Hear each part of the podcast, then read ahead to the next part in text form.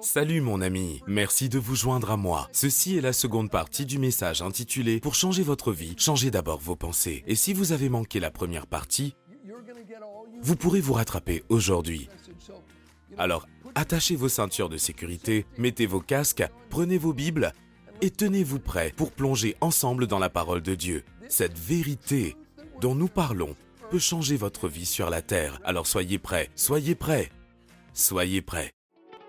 Bonjour, je suis Bélez Conley.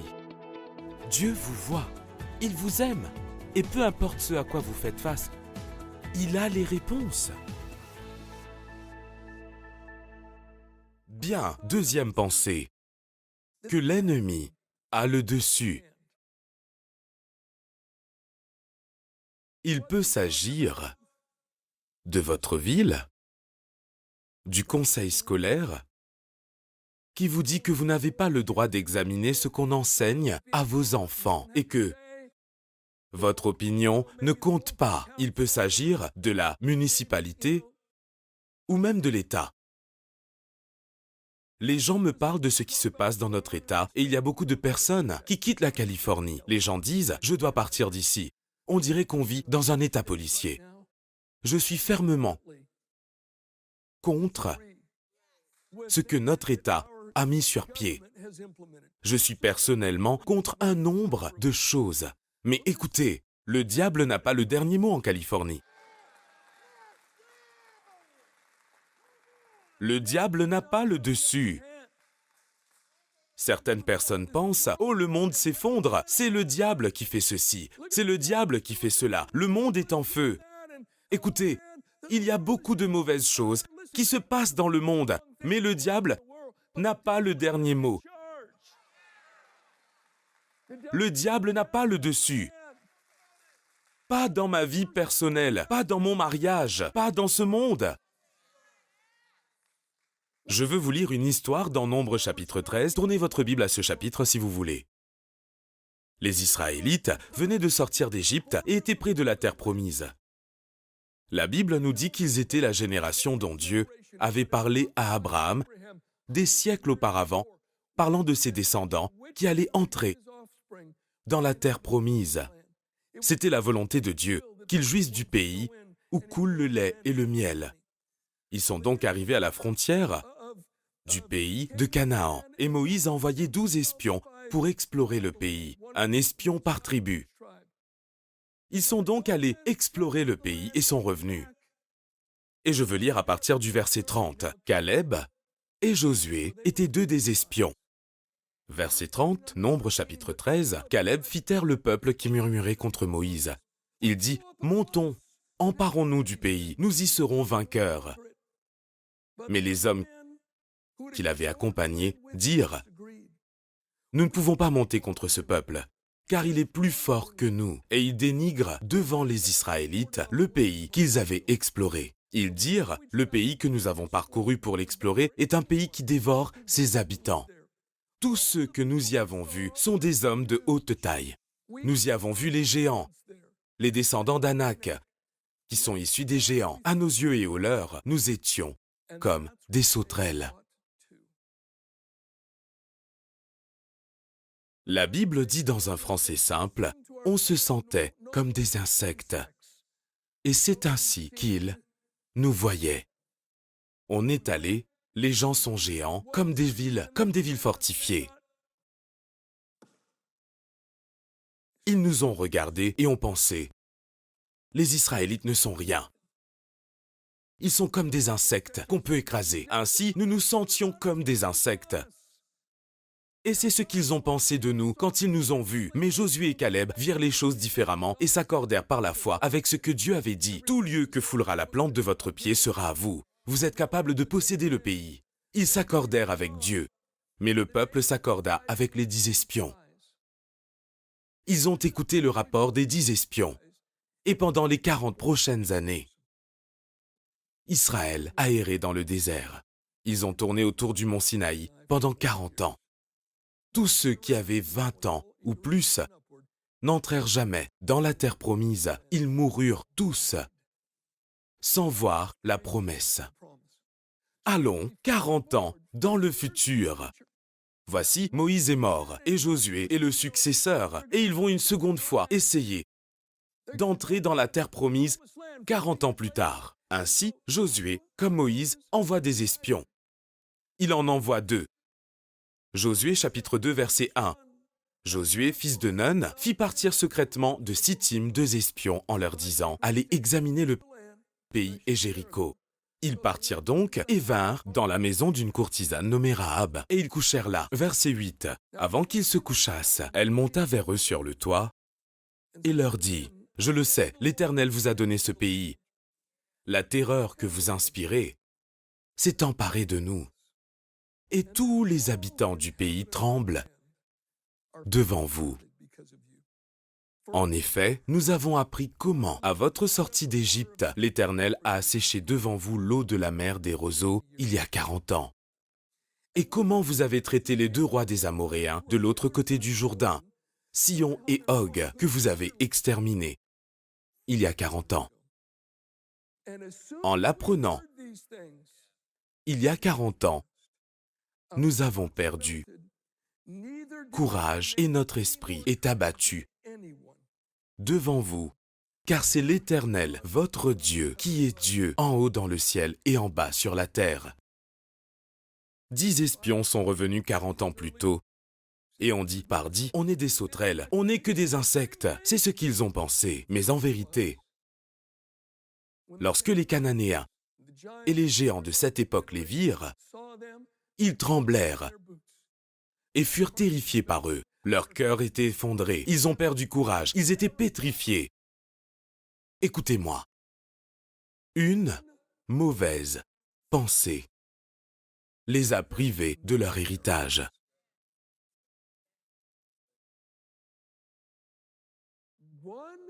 Mauvaise pensée. Ils ont cru à un mensonge. Et cela les a empêchés d'expérimenter l'héritage que Dieu leur avait promis et prévu pour eux. Ils n'y sont jamais entrés. Ils ne l'ont jamais goûté à cause de leurs pensées. J'entends souvent les gens parler comme si le diable était plus grand que Dieu, spécialement lorsqu'ils considèrent l'état de notre nation pendant ces dernières années. Ésaïe a aussi prophétisé et a dit dans Ésaïe chapitre 40 verset 15, Les nations sont pareilles à une goutte d'eau qui tombe d'un seau. Elles sont comme de la poussière sur une balance, et les îles comme une fine poussière qui s'envole par rapport à Dieu. Ésaïe a aussi dit dans Ésaïe chapitre 60 verset 1 à 2, Lève-toi, brille, car ta lumière arrive, et la gloire de l'Éternel se lève sur toi. Certes, les ténèbres recouvrent la terre, et l'obscurité profonde enveloppe les peuples, nous le voyons, mais que tous disent mais, Ésaïe chapitre 60 versets 2 à 3. Mais sur toi, l'Éternel se lèvera, sur toi, sa gloire apparaîtra. Des nations marcheront à ta lumière et des rois à ta clarté de ton aurore. Nous aurons le réveil dans l'Église, nous aurons un éveil dans le monde. Et le roi Jésus va régner. Notre roi aura le dessus. Dans Luc chapitre 11 verset 20, Jésus a dit, Je chasse les démons par le doigt de Dieu. Ceci est comme enlever un brin de peluche d'une étoffe. Ce n'est pas une lutte entre titans. Il s'agit d'une bataille entre notre Dieu et qui est un feu dévorant et une mythe. Une mythe de rien du tout. Le diable n'a pas le dessus, mon ami. Nous sommes victorieux.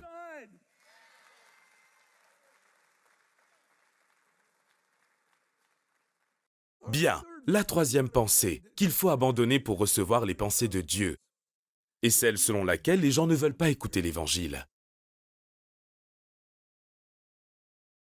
Les gens ne veulent pas écouter. Qu'il s'agisse de la famille, des voisins, des amis ou du monde dans lequel on vit. Jésus a dit dans Jean chapitre 4 verset 35, ne dites-vous pas qu'il y a encore quatre mois jusqu'à la moisson Vous dites toujours que la moisson aura lieu dans le futur. Il a dit, mais je vous le dis, levez les yeux et regardez les champs. Ils sont déjà blancs pour la moisson. La moisson, c'est maintenant. Ceci est valable pour chaque génération. Mais les gens ont tendance à penser que c'est plus tard. Les gens veulent entendre maintenant. Je me souviens, lorsque je suis devenu chrétien, je me suis rendu chez un ami et j'y ai trouvé d'autres amis que je connaissais bien. Ils faisaient des pratiques qui consistaient à prier aux anges et à mettre des bâtonnets dans un sac, à les amalgamer et à les jeter au sol, après avoir posé une question. Et la position des bâtonnets déterminait ce que les anges vous disaient, car ils étaient supposés influencer les bâtonnets. Puis, ils agissaient selon ce que les bâtonnets montraient. T'es là, et je les regardais faire ces choses avec les bâtonnets. Et l'un de mes amis, un ami très proche, je n'étais qu'un nouveau converti, il a dit, on dirait que tu n'aimes pas ceci, n'est-ce pas? J'ai dit, non, j'aime pas.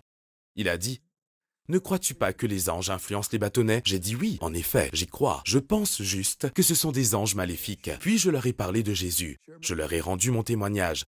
Et ils ont éclaté de rire. J'ai quitté l'appartement pendant qu'ils riaient à gorge déployée, tout en se moquant de moi et en faisant des remarques acerbes.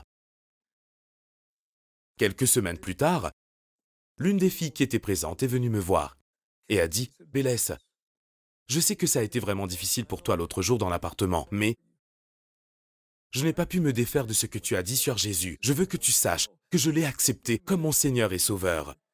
J'ai renoué le contact avec ma famille. Nous avions coupé les liens. Je vous assure que même dans des groupes de personnes non réceptives, il y a une personne avec un cœur affamé. C'est toujours le cas. Je prêchais une fois dans un certain pays européen sur Jean chapitre 4 avec ces paroles. Ne remettons pas la récolte à plus tard. Les gens ont faim en ce moment. J'étais à une rencontre de pasteurs. Il n'y avait donc que des pasteurs à la réunion. Après ma prêche, l'un des pasteurs locaux est venu et m'a repris fermement. Il a dit, tu es un outsider, tu n'en es pas conscient. Ce n'est pas le temps de la moisson dans notre pays. C'est faux. C'est pas vrai. Le temps est à la prière. J'étais d'accord que nous avons besoin de parler des hommes à Dieu, mais je pense que nous devons aussi sortir et parler de Dieu aux hommes. Il m'a repris violemment et m'a pratiquement dit que je n'étais pas à ma place là-bas, que je ne devais pas dire cela, que je ne comprenais pas leur pays, que je ne connaissais pas leur culture, que je ne connaissais pas l'atmosphère. Il a dit que ce n'était pas le temps de la récolte. Voici, à quelques mètres de là, nous avions loué une salle et je devais y tenir une campagne d'évangélisation la nuit suivante ou cette même nuit. J'ai dit, écoutez, nous avons une réunion, vous pouvez venir cette nuit. Nous avons invité des gens et nous leur avons demandé d'inviter leurs amis et de venir voir si Dieu fera quelque chose. Il a dit non et m'a congédié. Je suis allé à la réunion ce soir-là, à quelques mètres de là où lui et moi avions eu la conversation, une conversation très unilatérale. La salle était pleine. On ne pouvait que se tenir debout. Et lorsque j'ai invité les gens à se convertir, des gens sont venus en avant. Il n'y avait que des places debout devant. Il y avait plusieurs rangées qui aboutissaient devant. Peut-être vingt personnes en avant, suivies chacune de deux ou trois. Et beaucoup d'entre elles, avec les larmes coulant sur leurs joues, tout en acceptant Christ, recevant le salut pour la toute première fois. Tout ceci se passait tout près de l'endroit où le type disait que personne n'avait faim, que personne ne voulait entendre. Mon ami, les gens ont faim et veulent entendre. En fait, pas loin de cet endroit, il y avait un type. Il était un tatoueur bien connu.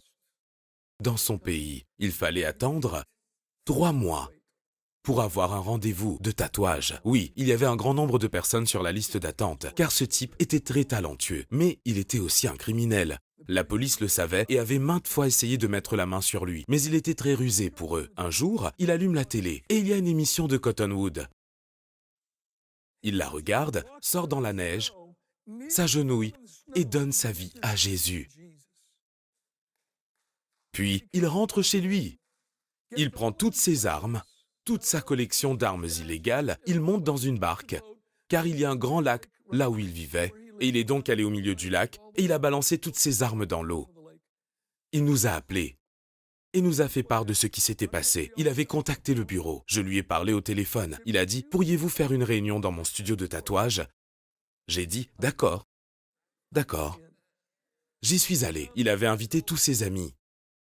Je n'avais jamais prêché à deux personnes aussi frustres. Le studio de tatouage était donc plein de clients et de ses amis criminels. Tous ont été sauvés.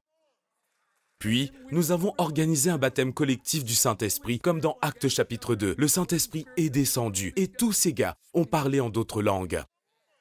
C'était près de là où ce type avait dit que les gens n'avaient pas faim et ne veulent pas entendre. Non, cher ami, les gens ont faim et ils veulent entendre.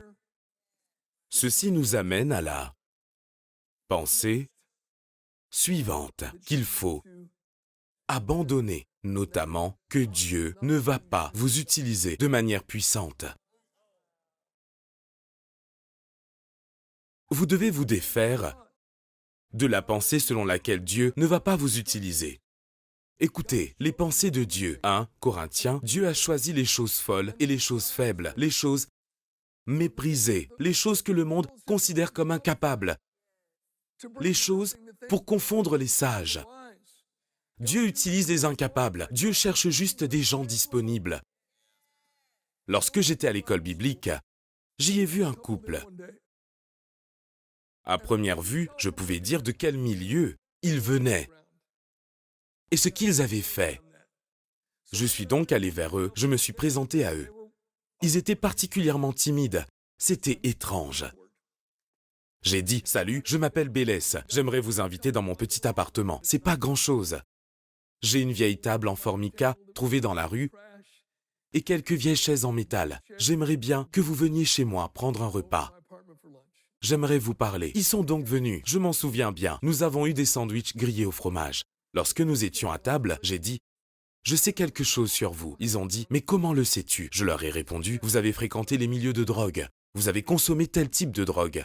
Ils ont dit Oui, comment le sais-tu? J'ai dit Je l'ai aussi fait. J'aimais les mêmes drogues hallucinogènes que vous. Nous avons ainsi parlé de toutes les choses que nous avions faites et nous sommes devenus amis. Notez bien que ces gens étaient des nouveaux, des tout nouveaux chrétiens et très timides. Cela frôlait même la peur et la crainte. Ils avançaient doucement dans leur marche avec Christ. À la fin de la formation, ils sont allés en voyage de mission dans un pays. Et Dieu les a utilisés pour toucher la famille présidentielle. Ils ont même organisé des séances d'études bibliques au palais présidentiel. Et par leur prière, la femme du président a été remplie du Saint-Esprit. Et il y avait en quelque sorte un mini-réveil. Alors qu'ils étaient en train de quitter le pays, une file de jeeps et de voitures militaires est arrivée et a stoppé l'embarquement et les a fait sortir de l'avion. Ils ont demandé Que se passe-t-il? Que se passe-t-il? C'était un général local. Celui-ci a dit J'ai appris ce que vous avez fait au palais présidentiel. La femme du président m'en a parlé. Je veux ce que vous avez.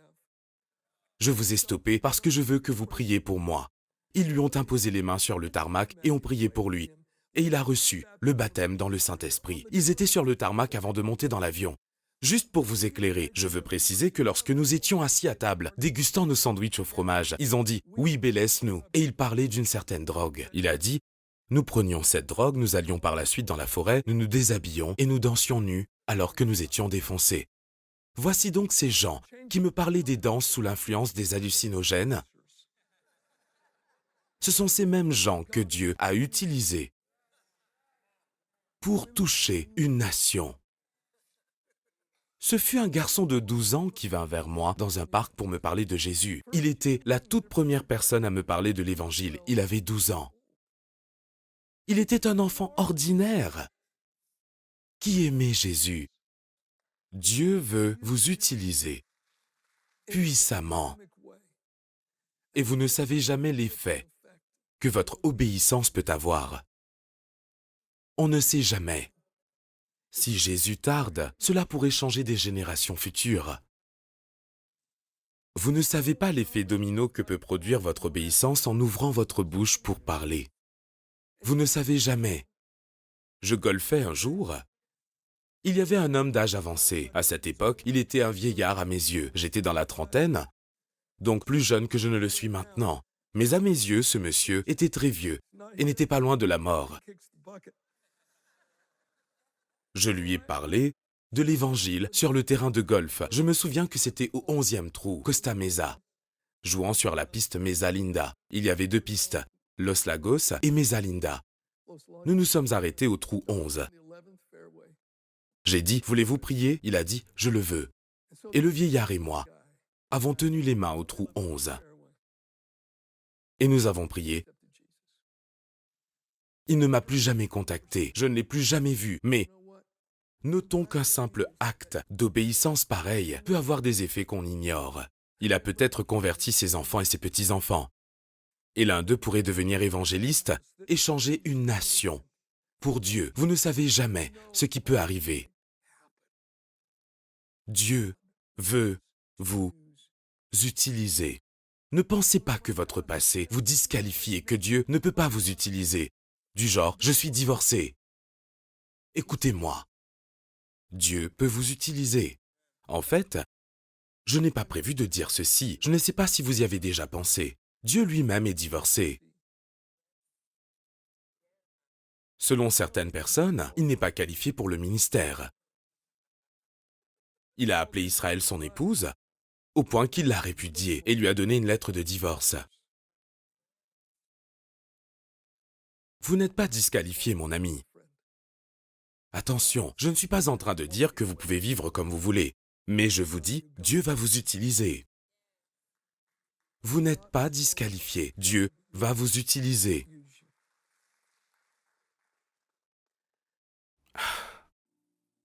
Et Dieu vous connaît et il vous aime. Il sait tout sur vous. Il connaît votre passé.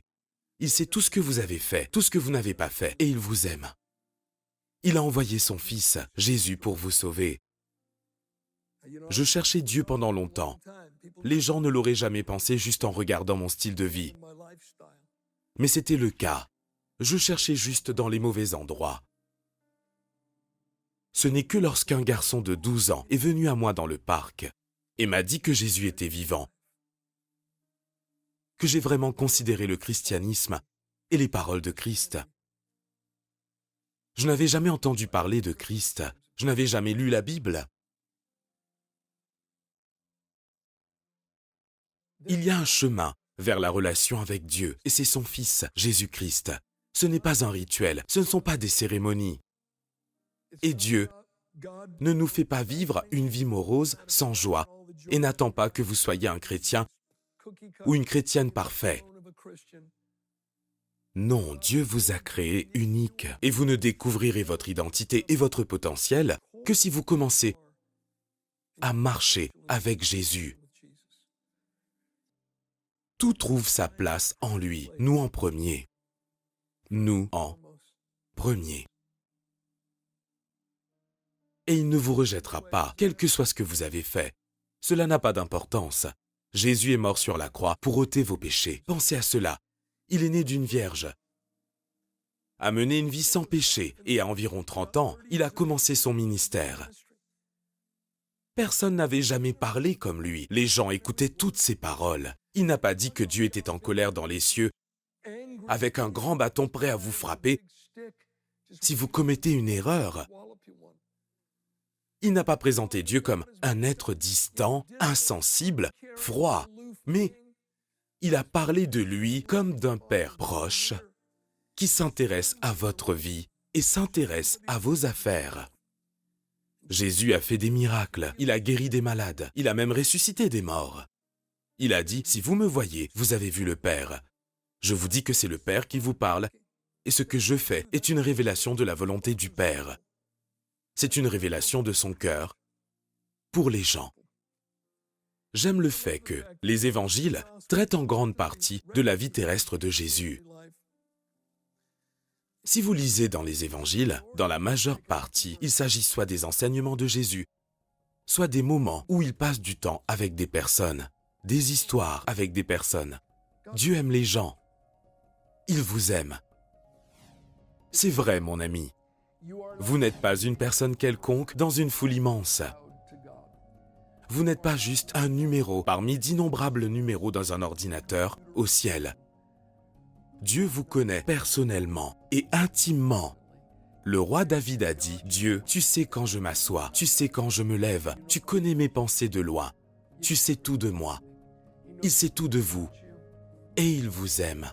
Il sait tout de moi et il m'aime quand même. Dieu veut avoir une relation personnelle avec vous. Jésus est mort afin que vous puissiez avoir une relation avec le Père. Jésus a dit, En ce jour-là, vous ne m'interrogerez plus sur rien au jour du salut. Le jour où il fut ressuscité des morts, il dit, En ce jour-là, vous ne me demanderez plus rien, mais ce que vous demanderez au Père, il vous le donnera. Le but de la mort de Christ sur la croix et sa résurrection était de nous amener le salut qui consistait à devenir membre de la famille de Dieu et à connaître Dieu personnellement comme Père. Il s'agit d'avoir une relation avec notre Créateur. Mon ami, il est certes le Dieu des fleurs dans les champs et le Dieu du passereau, mais il est mon Père. Il veut être votre Père.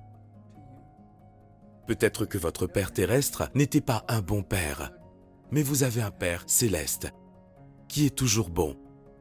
Il est amour et il vous aime. Avez-vous des questions sur l'émission ou est-ce que quelque chose vous préoccupe pour lequel nous pouvons prier? Alors écrivez-nous, notre équipe apprécierait avoir de vos nouvelles.